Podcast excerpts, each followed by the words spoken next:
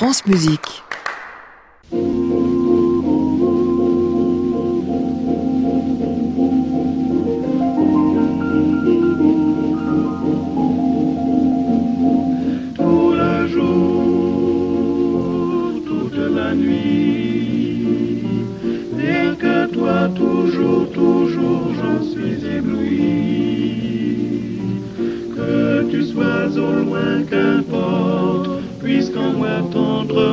Boże.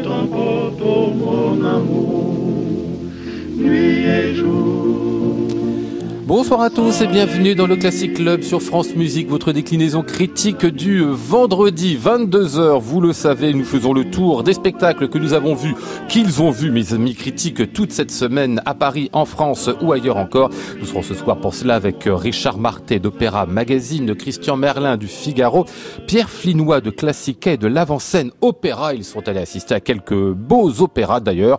Euh, Ariane Alaxos euh, du côté du Théâtre des Champs-Élysées, Othello à l'Opéra de Paris avec Roberto Alagna. Mais ils ont vu encore Bernard Haitink diriger la quatrième de Mahler ou Jacob Lenz de Wolfgang Grimm. Ça fait un sacré programme puisque j'en oublie en plus. Nous sommes ensemble jusqu'à 23h pour tout cela tout de même. Bienvenue à tous dans le Club des critiques.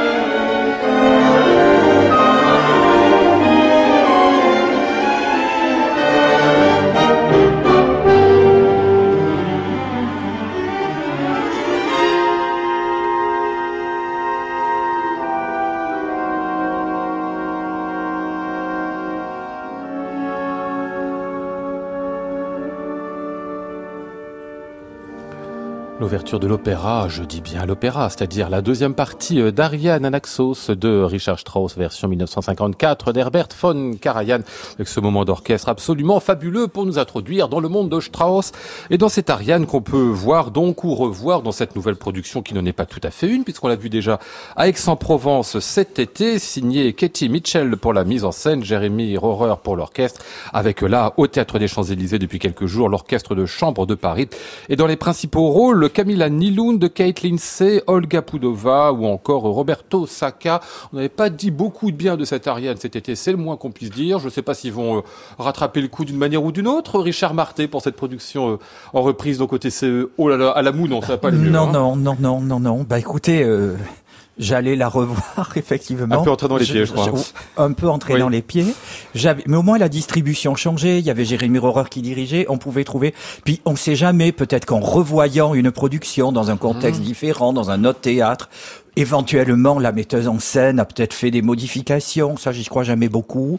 Donc euh, euh, voilà. Bon, il y a rien à changer en fait c'est, je, je, ne comprends pas en fait ce qui se passe. Il y a énormément d'agitation sur le plateau, euh, euh, plein d'actions superposées. On n'arrive jamais à suivre deux choses en même temps.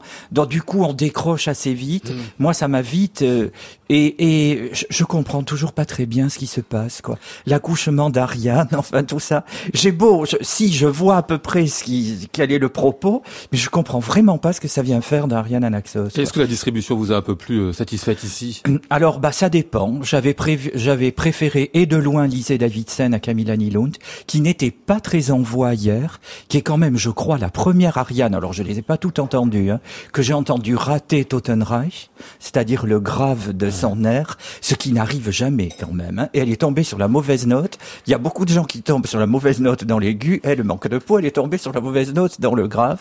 Et le reste, j'ai trouvé que c'était souvent assez bas.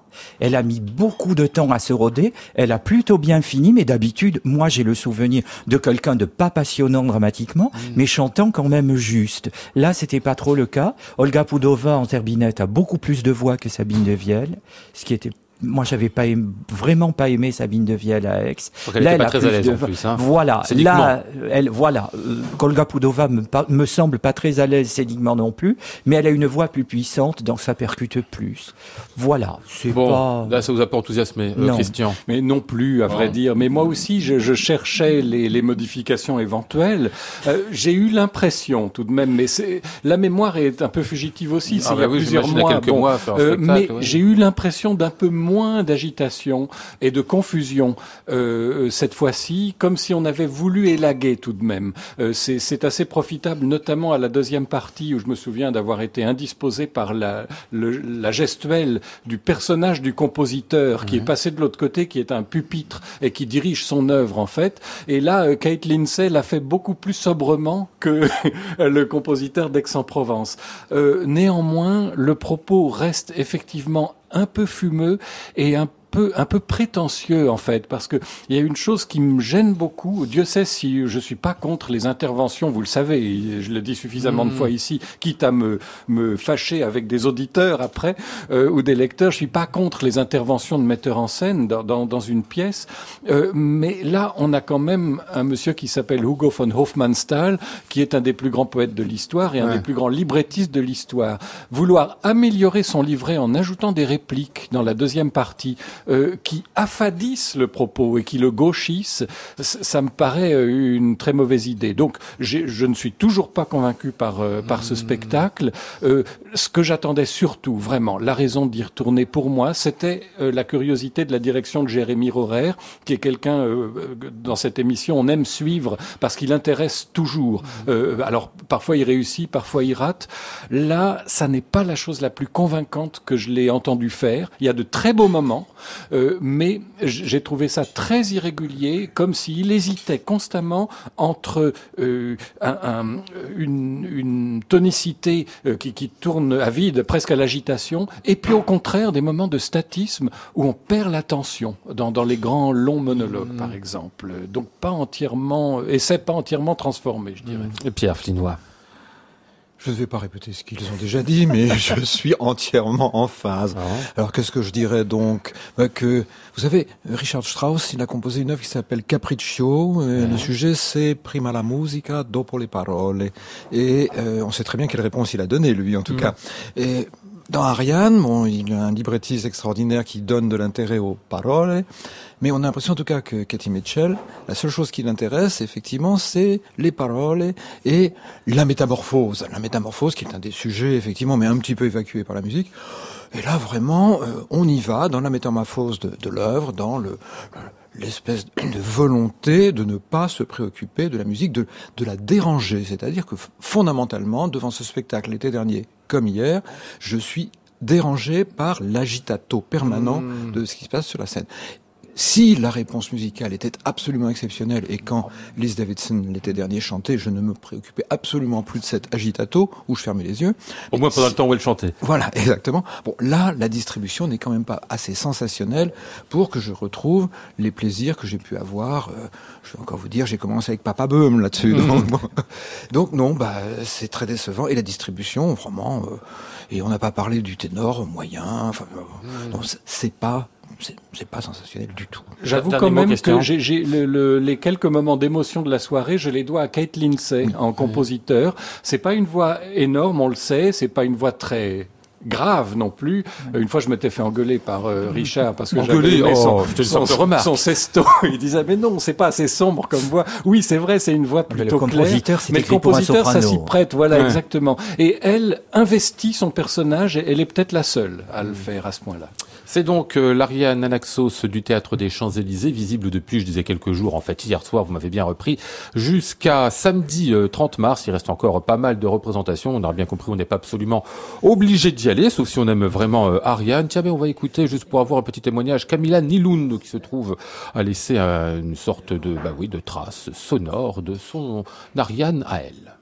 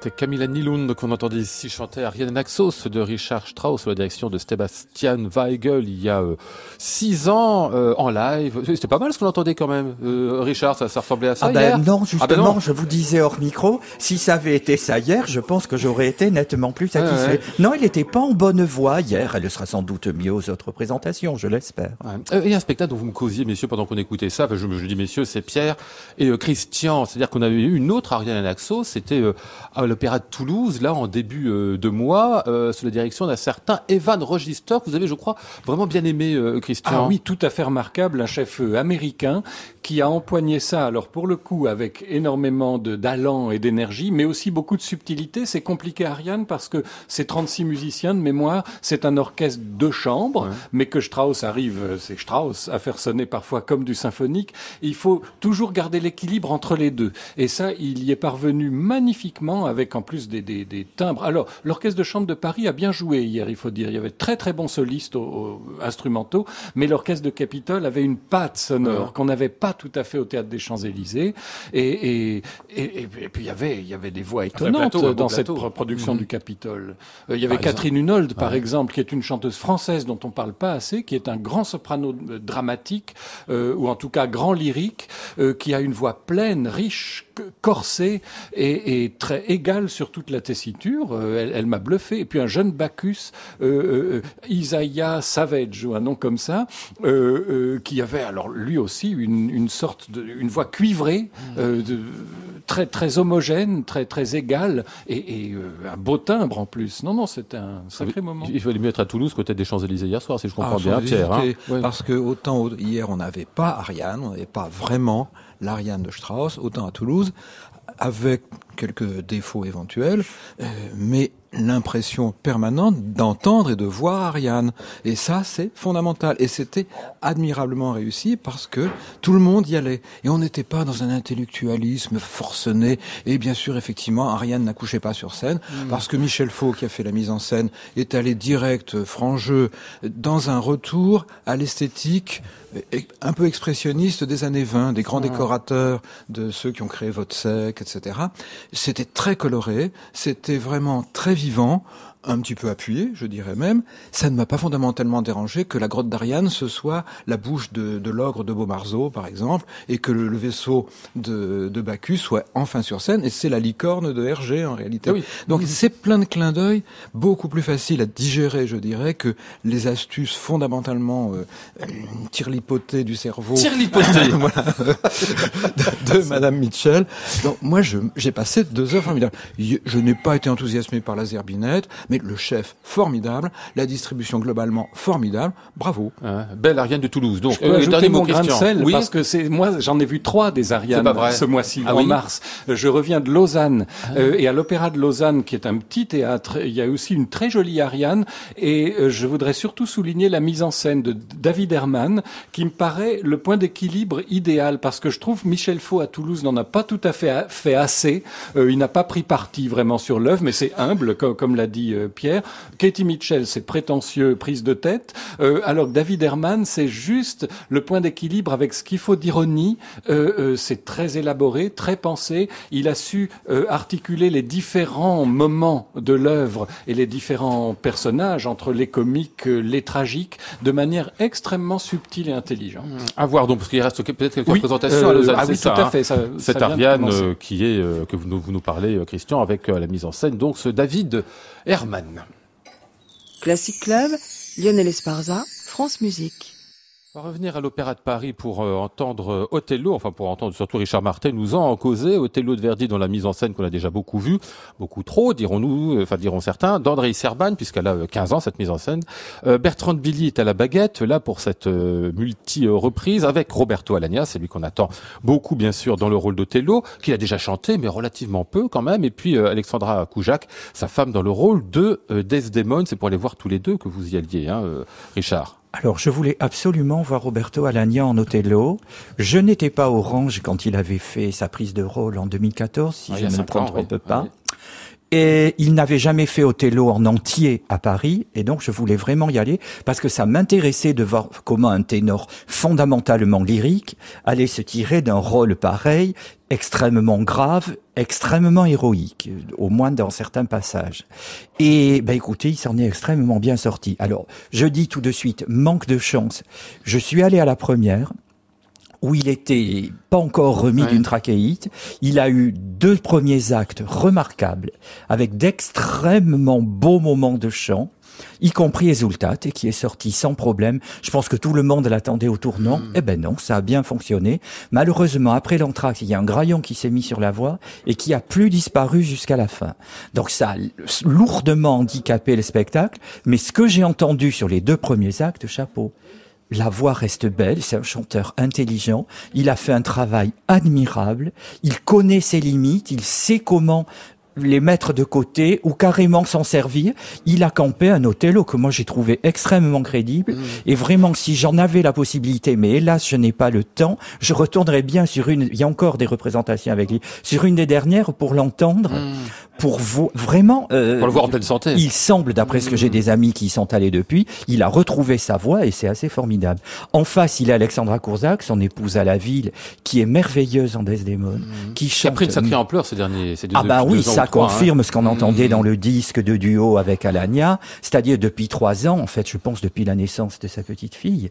C'est la voix est devenue beaucoup plus large, comme Sonia Yoncheva après la naissance de son fils. C'est des voix de soprano lyrique qui sont devenues maintenant aux limites du spinto. Et donc dans Desdemone, ça fait un effet extraordinaire. Puis elle a des pianissimi à tomber à la renverse. Bon, la pauvre, je pense qu'elle aussi au quatrième acte était un peu contractée de voir son mari Bah oui, oui, oui. et à la ville et sur scène dans un état vocal pareil et faisant luttant avec courage contre la méforme vocale mais bon elle a quand même divinement chanté pour eux deux il faut absolument y aller et Frédéric Antoun génialissime une fois de plus en Il y a en revanche un Yago tout à fait ah dispensable. Euh, dont le nom est quand même Georges Ganizé, que je vous le signale, comme c'est pas oh. n'importe quel. Non, d'accord. Un euh, monument de... convention et ah d'ordinaire. Bon, Faut quand même aller voir, vous l'aurez compris, l'Othello de l'Opéra Bastille avec euh, Roberto Alagna, Alexandra Kouchak.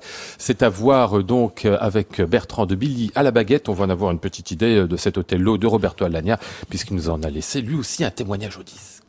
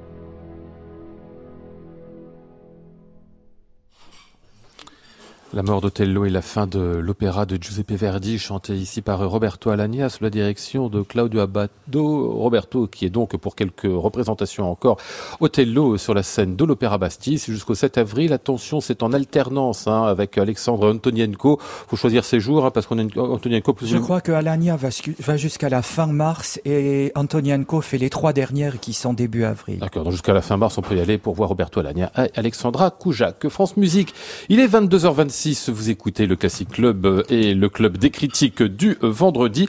On va parler de Jacob Lenz, opéra de Wolfgang Grimm, écrit euh, il y a une quarantaine d'années déjà, 1978, date d'achèvement. Je dirais pas que c'est en train de devenir un classique de l'opéra du XXe euh, siècle, mais pas loin, parce qu'il est quand même assez régulièrement repris, ce Jacob Lenz, œuvre très impressionnante.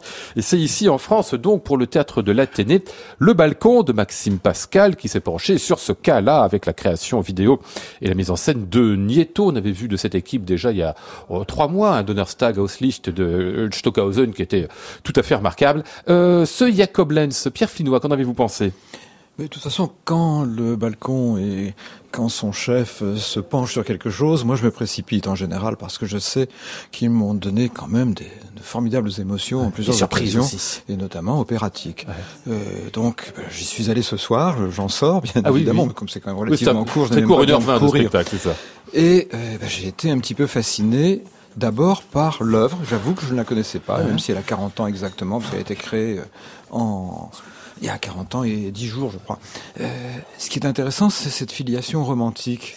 Et Jacob Lenz, poète du début du romantisme, dont la, la vie est mise en pièces par Büchner, célèbre auteur de Vodsec, enfin des, fragments de Vodsec, mmh. et qui est repris par un grand compositeur allemand. Et cette filiation se sent vraiment bien euh, dans une continuité, en tout cas, de, spirituelle. Cela dit, on n'est pas dans le romantisme le plus joyeux, mm. le plus euh, euh, souriant, façon euh, ce que certaines musiques françaises ont, ont su adapter.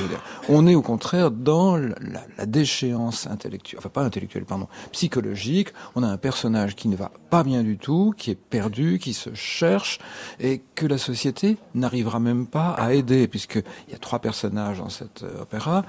Le héros, donc, le, pasteur qui l'accueille et le médecin qui, qui essaye un petit peu de soigner. Bon, il n'en sortira pas, il ira toujours dans son errance, et on sait très bien que il mourra, le personnage authentique mourra à 41 ans, je crois. C'est absolument prenant.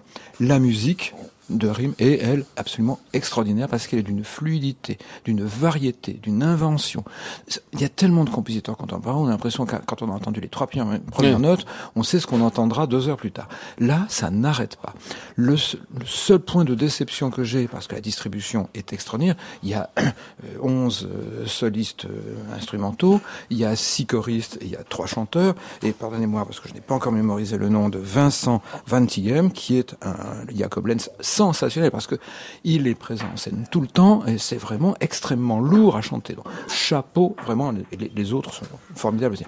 Mais là où j'étais un petit peu déçu, c'est la proposition de Nieto euh, qui m'a semblé un petit peu un, un, peu simpliste, je dirais. Euh, bon, Attends, ça se répétait peut-être un peu. Dans, dans, oui, ça se répète beaucoup. Mmh, et il n'y a pas assez de très très inventifs. Il n'y a pas cette inventivité mmh. de l'oreille. Euh, pour l'œil. C'est tout. Hmm, Christian. Oui, mais en même temps, euh, sa mise en scène ne disperse pas du tout l'attention et euh, ça, c'est un atout euh, extraordinaire. Elle profite aussi du fait, ou plutôt, elle fait contre mauvaise fortune bon cœur, que le, le plateau de l'Athénée est petit hmm. et donc on, on, ne peut pas faire des effets mirobolants. Donc le, le, la direction d'acteur est relativement statique, mais quand même très très pénétrée. C'est vrai que Vincent Ventigem est fabuleux. Alors déjà vocalement parce que c'est extrêmement exigeant pour un mmh. baryton, euh, euh, baryton, baryton basse, mais avec euh, des aigus en voix de fausset par exemple qui sont qui, qui vous étreignent littéralement tellement c'est toute la douleur du monde qui, qui s'exprime et beaucoup de projections vidéo qui nous plongent dans, dans l'univers intérieur du personnage mmh. en fait. Et, et c'est vrai qu'il y a une homogénéité dans les dans les productions du balcon qui est finalement ce qu'on retient parce que les individualités sonorités sont exceptionnelles, ça c'est un fait, mais c'est pas ça qu'on qu'on garde en mémoire. On a vraiment l'impression, je sais qu'ils se définissent comme ça, mais il se trouve que ça marche, d'un collectif. un effet Et- euh, euh, Maxime Pascal dirige, il est, il est devant, il est, c'est un genre de, de fausse, ça n'est pas une vraie fausse, mais il, il occupe la position du chef d'orchestre, mais il ne tire pas la couverture, il n'attire pas l'attention. Euh, la réalisation sonore est de tout premier ordre. Florent de Rex, le, le- comment l'appeler, le, le, le preneur de son, enfin ou l'ingénieur du son, celui qui est chargé de la sonorisation. Mais oui, sonore. c'est ça. Mais là, il a réalisé quelque chose de tout à fait fabuleux parce que, en fait, on ne la remarque pas, son installation sonore. Et il, il aide les instruments, il aide les voix à se propager dans l'espace, si bien qu'on est environné par le spectacle. Euh, ils, ils arrivent dans un tout petit théâtre à l'italienne à supprimer l'effet frontal, vous savez, du rapport scène-salle. Euh, on a vraiment l'impression d'être entouré par, euh, par l'action. C'est un grand moment. Et alors quand même, euh, une, vous avez dit tous les deux il y a 40 ans, euh, faut peut-être juste rappeler, Grimm avait 25 ans quand Oui. il a composé ça. Et c'est très impressionnant. Euh, j- J'allais presque dire, c'est pas très gentil, je suis pas sûr qu'il ait fait beaucoup mieux après. Euh, euh, ce serait injuste parce qu'il y a quand même de grandes œuvres de Grimm. Mais enfin, euh, après, il s'est parfois euh, cantonné à un registre euh, euh, très prolifique, mais un peu bavard. Là, c'est pas bavard, c'est concentré. Il n'y a pas une note en trop ou pas assez. C'est une grande œuvre. Hum, Donc, euh, Jacob Lenz de Wolfgang Grimm à voir absolument, vous l'aurez compris, au théâtre de l'Athénée avec Maxime Pascal et euh, Le Balcon. C'est jusqu'au 29 mars.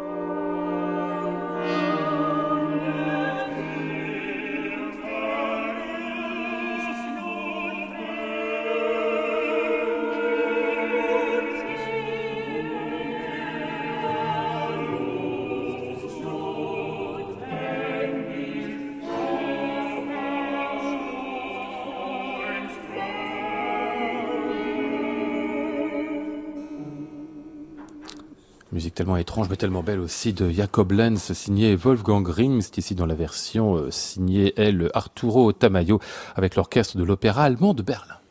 Classic Club, Lionel Esparza, France Musique.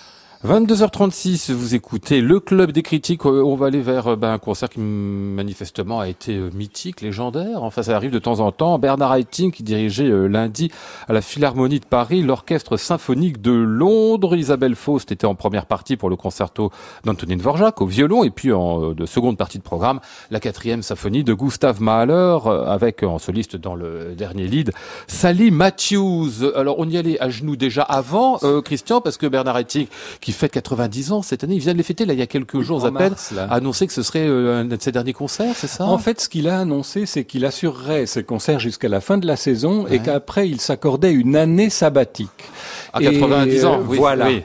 Et, et vu que la saison dernière, il est tombé deux fois euh, sur scène en saluant, euh, heureusement, il ne s'est pas fait mal, mais c'est tout de même un choc. Euh, on, on peut légitimement craindre que cette année sabbatique se, se prolonge. Et, et donc, euh, on- on- évidemment, tout le monde se demandait lundi soir si c'était pas euh, la dernière fois qu'on le voyait diriger à Paris. Ça me rappelle euh, le, le souvenir de Carlo Maria Giulini dans les années 90, euh, faisant un requiem de Verdi Sal Pleyel, où à la fin de la dernière note jouée, tout le public s'est levé comme un seul homme et on a eu l'impression que les gens sentaient que c'est la dernière fois qu'on le voyait et de fait le surlendemain il annonçait qu'il cessait de diriger. Euh, il y avait une émotion énorme euh, le, le- le- ce soir de, de concert euh, que, que j'ai ressenti d'autant plus fortement que j'ai une admiration sans borne depuis toujours pour Bernard Haitink. Alors j'ai regardé mes petites fiches puisque je note tout. Euh, je fais un journal de bord. De- voilà, Euh, c'est la 34e fois que je le voyais Ah oui, diriger. ah, tout de même. Et en bon, en, en une trentaine d'années, ça fait à peu près une fois oh, par an. Que ça. Euh, finalement. Et, et c'est donc un très grand monsieur qui a, je vais pas redévelopper tout ce qu'on sait de lui, mais une humilité dans son rapport à la musique qui fait que, en gros, euh, il s'efforce que rien ne vienne s'interposer entre la partition et l'auditeur. Surtout pas lui. Et Mahler, il le dirige depuis 60 ans. C'est son pain quotidien. Euh, pour certains, ça pourrait devenir une routine, et pour lui, pas du tout. Euh, on a l'impression plutôt que ça fait partie de lui, une forme de, de pas d'appropriation, mais et de naturel absolu. Et la quatrième, elle, elle nous disait ça. Il y avait tout ce qu'il faut, c'est-à-dire il y avait à la fois le- la poésie, la, la- la simplicité de l'enfance, euh, et puis en même temps le dramatisme quand il en faut, quand il y a les climax du premier mouvement, par exemple, où ça s'assombrit euh, sérieusement. Euh, c'est, c'est, ça coule de source. Et puis il y a des moments, alors vous allez peut-être trouver que je tourne mystique, mais euh, je, je suis pas spécialement croyant, mais euh, dans Vous le avez mou- vu Dieu? Je dirais pas Presque. ça, mais dans le mouvement lent, il y a une modulation euh, vers la fin, dans le dernier tiers du mouvement lent, euh, dernier quart, et on passe en majeur. Là, euh, ce qui s'est passé, il y a eu une lumière dans l'orchestre. Je vous assure que ça avait quelque chose à voir avec la transcendance. Donc, C'était absolument magnifique. Euh, Pierre Flinois. Même constat, le problème c'est que comme il a déjà à peu près tout dit, je ne vois pas très bien ce que je vais pouvoir dire Développer sur mon le mystique, ce serait bien. Le mysticisme, alors effectivement, il il y a quand même une impression de... Enfin, vous savez, quand le ciel s'ouvre et que la lumière descend, Ah c'est- ouais, ce concert, il avait cette qualité-là. Ah. Alors, il y a un an et demi, euh, Haitink était déjà venu avec le LSO et nous avait fait une neuvième de Bruckner. J'avais eu exactement la même impression d'un adieu parce que bah, il avait un an et demi de moins, bien évidemment. J'étais absolument euh, ému euh, jusqu'au jusqu'aux os, si j'ose dire, et j'ai retrouvé cette émotion intense due à cette façon de faire, comme l'a dit Christian, naturellement, évidemment des choses, sans jamais s'imposer en étant qu'un vecteur entre la musique et le public. Avec et cette humilité en tout cas qui qui a fait qu'on a été saisi par ce qui est devenu intériorité personnelle. C'est-à-dire, il réussit à transmettre ce message à chaque auditeur. Et on était mais vraiment tous sur notre nuage. Pas eu vraiment l'impression de la même chose dans ce qui a précédé la, la, la quatrième de Malheur, c'est-à-dire le Dvorak. Vient. Pour un petit problème, euh, simplement, c'est que la soliste, euh, très réputée, n'est pas tout à fait idéale pour le rentre-dedans que demande un concerto, et ce concerto-là en particulier. Elle nous fait des choses... Isabelle Faust, pardon, je Oui, hein. j'attendais que vous le disiez. Elle nous fait des merveilles de- d'allègement, des merveilles de pianissimi, etc. C'est très très beau. Mais quand, dans le deuxième mouvement, la flûte solo de l'orchestre prend le pas sur le plan de la sonorité euh, par rapport à, à l'invité, euh, on se pose des questions. Est-ce un Qui est concerto soliste. Donc là, il y avait un vrai, vrai problème. C'est tout. Mhm. Euh, Richard. Bah oui, j'ai déjà fait l'intervention, on y vient, parce que vous êtes, le concert mythique, légendaire, enfin excusez-moi, le concert il était en deux parties. Quoi. La deuxième partie, elle était certainement mythique, légendaire et tout ce qu'on veut. Là, je ne, me répé- je ne répéterai pas ce que Christian et Pierre ont dit. Le mouvement lent en particulier était assez sublime. Je les trouve quand même généreux de passer sous silence les très, très, très grosses insuffisances de Sally Matthews. Ah oui Alors, je pense que tous les deux n'en ont pas parlé parce que comme elle remplaçait une, comment elle s'appelle Richter, Richter, je sais pas qui c'est, Remarquable soprano allemand. ah bah ça, aurait été certainement On- on mieux que. Sally Matthews. Je ne sais pas à quel moment on a appelé Sally Matthews, donc on peut excuser qu'elle remplaçait, mais c'était quand même une vraie épreuve d'entendre Ah, ça dans le. oui. Ah oui, oui, oui, oui, oui. C'est oui, dommage oui. dans un lit aussi émouvant en plus. Bah oui, de toute façon, elle, elle avait pas la voix pour chanter ça il y a 20 ans. Elle l'a moins que jamais aujourd'hui. Disons qu'elle en a gâché les deux tiers et, et s- euh, elle s'est un peu reprise à la fin. Ah. Et, Euh, ouais, mais dans ce cas-là, qu'est-ce qu'on fait? On n'écoute plus que l'orchestre. Oui, Voilà, oui, oui. quel Euh, tunnel. Non, mais c'est surtout la première partie. Donc il y a quand même la première partie du Dvorak qui était quand même mortelle, quoi. Puisqu'on avait une euh, une soliste en demi-teinte, on va dire, charitablement. Bon, moi, je le, vous le savez, euh, Christian me le rappelait, je l'ai dit dans une émission, mais à la limite, ça intéresse pas les auditeurs. C'est pas un concerto que j'aime beaucoup, le concerto pour violon de Dvorak. Mais tant qu'à aller voir le concerto de violon de Dvorak, c'est une musique qu'il faut empoigner. Isabelle Foss, c'est quelqu'un que j'adore. Son concerto à la mémoire d'un ange avec Abado, je crois, de mémoire, cher Monia Mundi, dont on avait parlé dans cette émission, et peut-être ma version de référence, tellement j'adore ce qu'elle fait. Simplement, le concerto de Dvorak et le concerto à la mémoire d'un ange, c'est pas la même chose. Donc, avec cette recherche de finesse, de raffinement, c'est magnifique ce qu'elle fait. Mais qu'est-ce que ça fait dans ce concerto qui a besoin d'y aller? Et du coup, I think, excusez-moi, messieurs, je sais que vous êtes des admirateurs, mais il a raison. Se met au diapason de sa violoniste, et du coup, c'était pas plus passionnant que ce qui se passait du côté de la soliste. Franchement, les 25 minutes, je les ai trouvées longuettes. C'est- Un petit mot, Christian? En fait, euh, je crois que c'est moi qui ai développé la bonne tactique. Je vais Oui. tout vous avouer.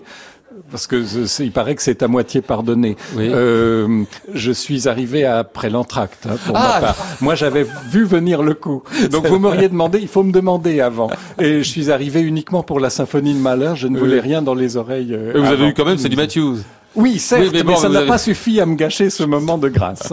C'était donc lundi à la Philharmonie de Paris, à Bernard Haitink et le London Symphony Orchestra dans la quatrième symphonie de Gustave Mahler et avant en première partie, comme vous l'aurez compris, le concerto pour violon de Dvorak avec Isabelle Faust. Bon, on va retrouver euh, Haitink ici euh, avec le Royal Concertgebouw d'Amsterdam dans les premières mesures de cette quatrième symphonie de Mahler.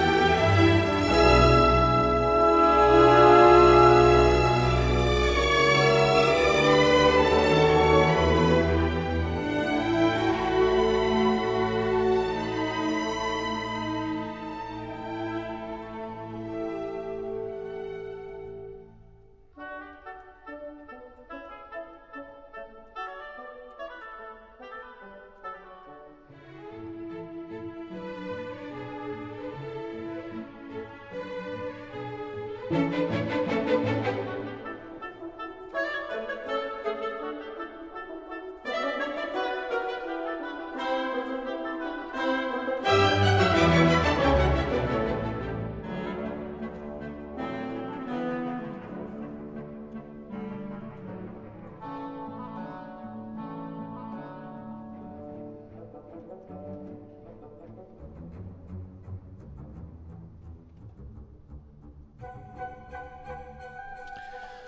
premières mesures de la quatrième symphonie de Gustav Mahler, Bernard Haitink à la tête de l'orchestre royal du Concertgebouw d'Amsterdam. Il est 22h47, vous écoutez le Classic Club et la séance critique du vendredi. Euh, Beatrix Cenci à suivre, c'est un opéra euh, tout à fait rarissime d'Alberto Ginastera. Ça fait des semaines qu'il m'en parle, Pierre Flinois. Alors d'abord pour me dire qu'il faut qu'on en parle à l'émission, après pour me dire qu'il est allé voir le spectacle, après me dire qu'il faut qu'il en parle parce qu'il a vu le spectacle. Enfin bref, il voulait absolument le, le voir cet opéra. C'est Et- pour ça qu'il faut que je raccourcisse. ah, en plus. qui a été monté donc presque rien que pour vous, cher Pierre, à l'Opéra National du Rhin euh, à Strasbourg, avec la mise en scène de Mariano Pensotti, la direction de Marco Lettonia. Euh, Pourquoi il fallait voir cet opéra? Pourquoi vous aviez envie de le voir depuis tellement longtemps, en fait? J'ai envie de voir ça depuis que j'ai découvert un petit peu ce compositeur argentin, qui est le plus grand compositeur argentin du XXe siècle, qui a été chassé de son pays par les différentes dictatures ou interdit de musique, etc., qui a été quand même accueilli par les Américains du temps où c'était un pays accueillant, et donc il a fait deux de ses trois créations d'opéra à New York et à Washington, et il a inauguré quand même le Kennedy Center avec euh, ce Beatrice Cenci, il faut le dire. Bon, et, et c- des- depuis des années, c'est une musique qui me passionne, qui m'intéresse et qu'on joue quand même relativement rarement. Euh, Strasbourg est en plein Ars Mondo Argentina, donc ils, ils se font une espèce de festival un petit peu multiforme autour de, de l'Argentine. Ça permettra à la fin du, du mois prochain, je crois, d'entendre Maria de Buenos Aires de Piazzolla, euh, que j'avais, dont j'avais entendu la création à Tourcoing il y a, Ah oui. je ne sais plus encore, c'est très très vieux. Bon, en tout cas, le Béatrice Cenci, ça a valé vraiment le déplacement parce que l'œuvre est formidable, elle est courte, condense, enfin très dense, 1h30. Le sujet, on est en 1599, à Rome, un, un puissant comte, euh, euh, comment dire, ne veut qu'une seule chose, c'est se payer sa fille, qui est une beauté, et qui a beau avoir prévenu le Vatican, eh ben, le Vatican ne, ne réagit pas, et donc bah, le père va se payer la fille, la fille se vengera en le faisant tuer, et naturellement on saura que c'est elle, et elle sera, elle aura la tête coupée sur l'échafaud.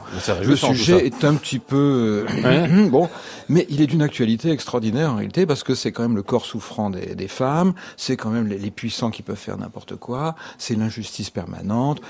Donc vous êtes, et le metteur en scène l'a bien compris, il l'a placé dans un aujourd'hui parfaitement euh, cohérent avec cette musique qui est d'une splendeur orchestrale, avec aussi le fait que Ginastera savait écrire pour les voix et faisait des opéras. Il ne faisait pas des réinventions du genre et il n'avait pas besoin, enfin, il avait surtout beaucoup écouté toute la culture opératique de- des, des trois siècles à peu près euh, qu'on pouvait entendre à son époque. Donc vous avez une œuvre qui se tient admirablement, qui vous saisit, vous avez des personnages qui existent, et bah, tout ça, ça, ça fait qu'on passe une heure et demie sensationnelle. Quand en plus c'est formidablement bien interprété, formidablement bien dirigé et formidablement bien chanté, et je voudrais surtout citer la Béatrix de Letizia de Altamirano, que je connaissais pas du tout bien évidemment, qui vient de Buenos Aires, eh bien vous passez un moment sensationnel. Je voudrais simplement que ce soit une espèce de déclic et qu'on que certains directeurs d'opéra comprennent que cette œuvre-là devrait être au répertoire du XXe siècle. C'est tout. Bon, bah, J'ai très fait bien. assez bref. Ah oui, oui, mais c'est très bien. Béatrice Cenci, on en a d'ailleurs un extrait de ce qui s'est passé sur scène à Strasbourg. Le voici.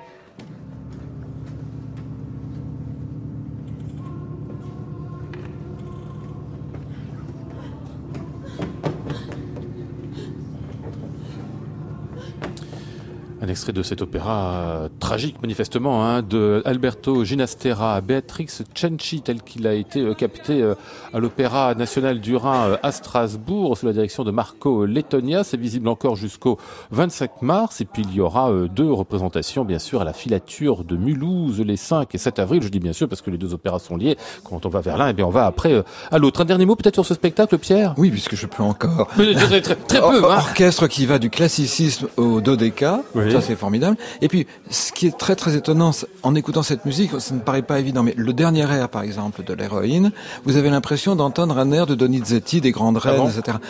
Il y a en permanence non pas des citations, mais l'esprit d'eux.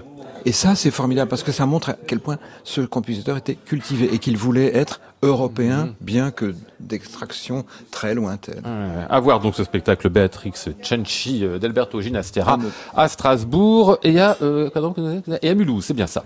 Euh, il est allé voir lui la Juive, c'est Richard Marté à Anvers. Il se trouve que c'est un spectacle qu'on avait pu déjà euh, voir en France, d'ailleurs à Strasbourg et vous vous nous en parlerez peut-être le voir, euh, effectivement. Pierre, il y a quelques années, euh, signé euh, Peter Convinchnip pour la mise en scène, euh, Antonino Folini pour la direction d'orchestre, Foliani. Foliani pardon, euh, pour la direction d'orchestre donc cette Juive de Alévi euh, qui visiblement vous a bien plu Richard Marté. Ah, ça m'a énormément plu. Alors, je voulais aller la voir depuis quatre ans, en fait. Il y a quatre ans, je n'avais pas pu y aller quand elle avait été créée à Anvers, le spectacle. Ensuite, ça a été repris à Strasbourg quand Pierre y est allé, et là non plus, j'ai pas pu y aller. Donc là, l'Opéra de Flandre le reprend à Anvers puis à Gand. Je me suis dit, cette fois, je vais faire le voyage parce qu'on m'en avait dit très très grand bien. Alors, a priori, c'est le type de spectacle que je devrais détester, puisque ça cuisine tant que ça peut, c'est-à-dire c'est le genre de spectacle où le metteur en scène enlève tout ce qui le gêne, Ah oui. donc les ballets, il enlève l'ouverture quand même. hein. Ah ça, commence bien. Ouais. Déjà, il n'y a pas d'ouverture. Euh, il enlève les ballets, il enlève la romance de Léopold, il enlève le boléro de Doxy, il déplace euh, l'air de la Pâque, euh, Dieu que ma voix tremblante. C'est-à-dire que quand vous vous avez pas lu avant ce qui va se passer, vous êtes là, tiens, mais il a quand même pas coupé. En plus, Dieu que ma voix tremblante au début du deuxième acte. Non, non, ça arrive comme interlude entre deux actes. En fait, voilà, c'est une Il a fait appropriation. sa sauce en fait. Hein. C'est une appropriation de metteur en scène que je devrais détester et j'ai adoré ça. Ah, comment ça se fait alors? Pas parce que ça a une force théâtrale absolument inouïe et ça a bien plus de force théâtrale que la juive qu'on avait vue à l'Opéra de Paris Ah oui. il y a 12 ans maintenant mise en scène par Pierre Audi où il y avait plus de musique, ça c'est sûr. Il y avait quelques coupures mais il y avait plus de musique, mais où il se passait rien sur le plan du Mmh. théâtre. Là c'est bouleversant, absolument bouleversant. Il y a une direction d'acteurs exceptionnelle. Les rapports entre Éléazar et Rachel, entre c'est c'est vraiment tellement bien fait que j'étais complètement, complètement transporté, scotché, vraiment. C'est comme ça, euh, c'est là que vous vous dites, moi on me considère, on me taxe souvent de puriste, mais vous voyez, je peux aussi Mmh, me laisser mais il faut que ce soit convaincant, tout simplement. Voilà, il faut simplement que ce soit convaincant et porté par une telle force théâtrale que bon, bah, l'irritation que vous ressentez de pas avoir l'ouverture, franchement, pour le ténor, lui couper sa romance à Léopold, c'est vraiment une vacherie, quoi. Parce qu'il lui reste plus grand chose, en fait, pour se mettre en valeur. Ce qui n'a pas empêché Ené Scala, qui était le seul chanteur vraiment connu de la distribution, qui est le ténor italien qui monte, c'est lui qui fera Arnold de Guillaume Tell cet été au Corrigi d'Orange. Voilà, donc vous voyez, là, il va franchir carrément un grand pas, et qui était d'ailleurs très très bien. Le reste de la distribution était moyen, mais euh, la proposition théâtrale, une fois encore, était tellement forte que moi, je suis sorti complètement, euh, mais vraiment bouleversé. Vous avez vu ce spectacle donc à, à- à Strasbourg il y, a, il y a un an ou deux, hein, euh, C'était il y a deux ans, je crois. Ouais. oui. Moi, ce qui m'avait frappé, effectivement, c'est ce que dit Richard, c'est la qualité de la production, sa densité, la, la splendeur du décor, ce grand vitrail coloré, alors que la production de l'Opéra de Paris était grise, grise, grise. Et j'avais eu une distribution qui n'a rien à voir, mais qui, qui marchait parfaitement dans, ce, dans cette proposition. Il y avait les mêmes coupures de, de mémoire. Et, mais en tout cas, ça prouvait que La Juive est une- un opéra qui marche, c'est un opéra formidable, un opéra qu'on devrait avoir au répertoire, je, je me répète, de l'Opéra de Paris beaucoup plus souvent. Et euh, je vais vous dire simplement, une de mes amies était à Anvers la semaine dernière, je lui ai dit, tu, il y a la, la Juive, vas-y, elle, aime l'opéra, mais elle ne connaissait pas du tout. Elle est sortie enthousiasmée en me disant, mais pourquoi j'ignorais ça? Bon, ben, c'est tout. Ça Voilà. marche, faut juste le retoucher un petit peu. Dans ce cas-là, en tout Non, cas. parce que je pense qu'on peut avoir un spectacle aussi fort sans faire les coupures. Mais ça, il faudrait être encore plus que Peter Convincini et sans doute travailler encore davantage. Olivier Pi a prouvé qu'on pouvait, par exemple, utiliser un balai. C'est pas forcé. Il l'avait pas fait dans la Juive, hein, mais c'est pas forcé de couper un balai. Puis la romance de Léopold, je comprends pas pourquoi il l'a enlevé. Mais bon, bref, ça fait un beau spectacle quand même. La Juive de Halévy à voir donc euh, à Anvers dans la mise en scène de Peter Convincini, si je comprends bien, ne pas manquer. Euh, à Anvers, ça n'y est plus d'ailleurs, mais comme là encore le spectacle se partage entre deux grandes salles, eh bien on ira à Gand du 29 mars au 6 avril. Merci messieurs.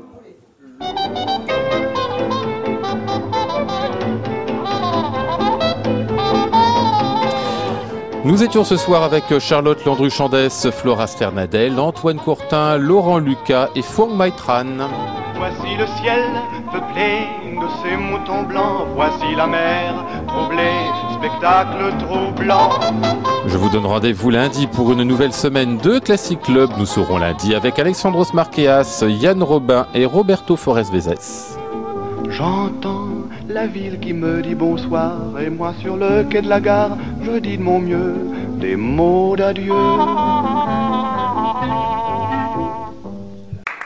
À réécouter sur francemusique.fr.